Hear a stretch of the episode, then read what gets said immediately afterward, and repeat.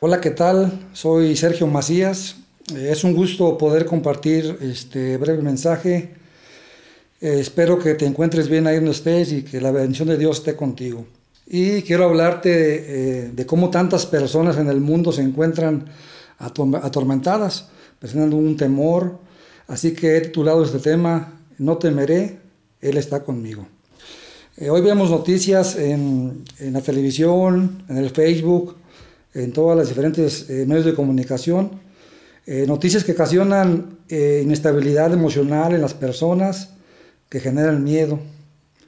un ejemplo de ello lo vimos hace semanas atrás, cuando por la enfermedad, el, el, virus o el COVID-19, muchas personas se abarrotaron las tiendas, en los supermercados, para hacer las llamadas compras de pánico, debido a que los gobiernos, las instituciones de salud, por ahí este, establecieron en la cuarentena.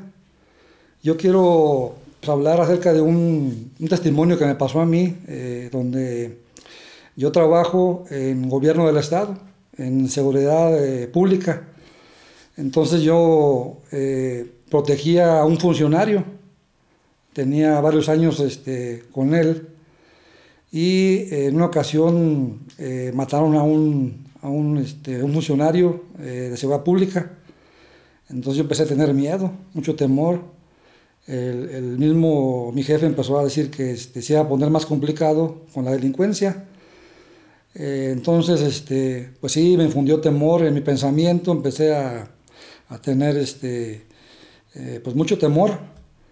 después de varias horas recibí una llamada de una, de una cuñada, en donde me enviaba una cita bíblica, era Isaías 41:10, que dice, no temas porque yo estoy contigo, no desmayes porque yo soy tu Dios, que te esfuerzo, siempre te ayudaré, siempre te sustentaré con la diestra de mi justicia.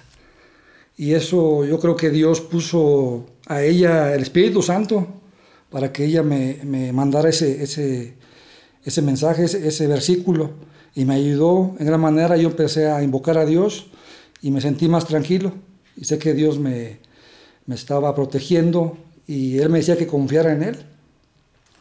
Tal vez tú tengas este, temor a perder tu, tu, trabajo, a salir a la calle, a ser este, atropellado, a ser contagiado por el COVID.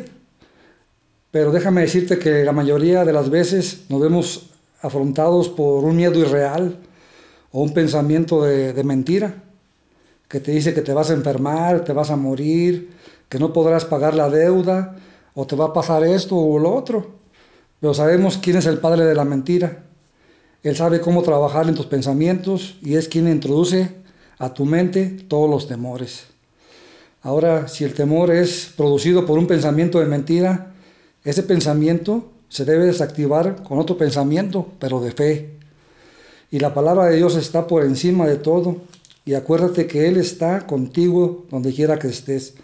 Como lo dijo también el salmista en el Salmo 112, que dice, no tendrá temor a malas noticias, su corazón está firme en el Señor, asegurado está su corazón, no temerá.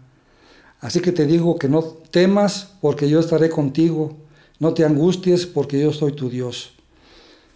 Así que debemos confiar en Él como cuando un niño está con un papá en sus brazos o como cuando los polluelos buscan la protección bajo las alas de su madre.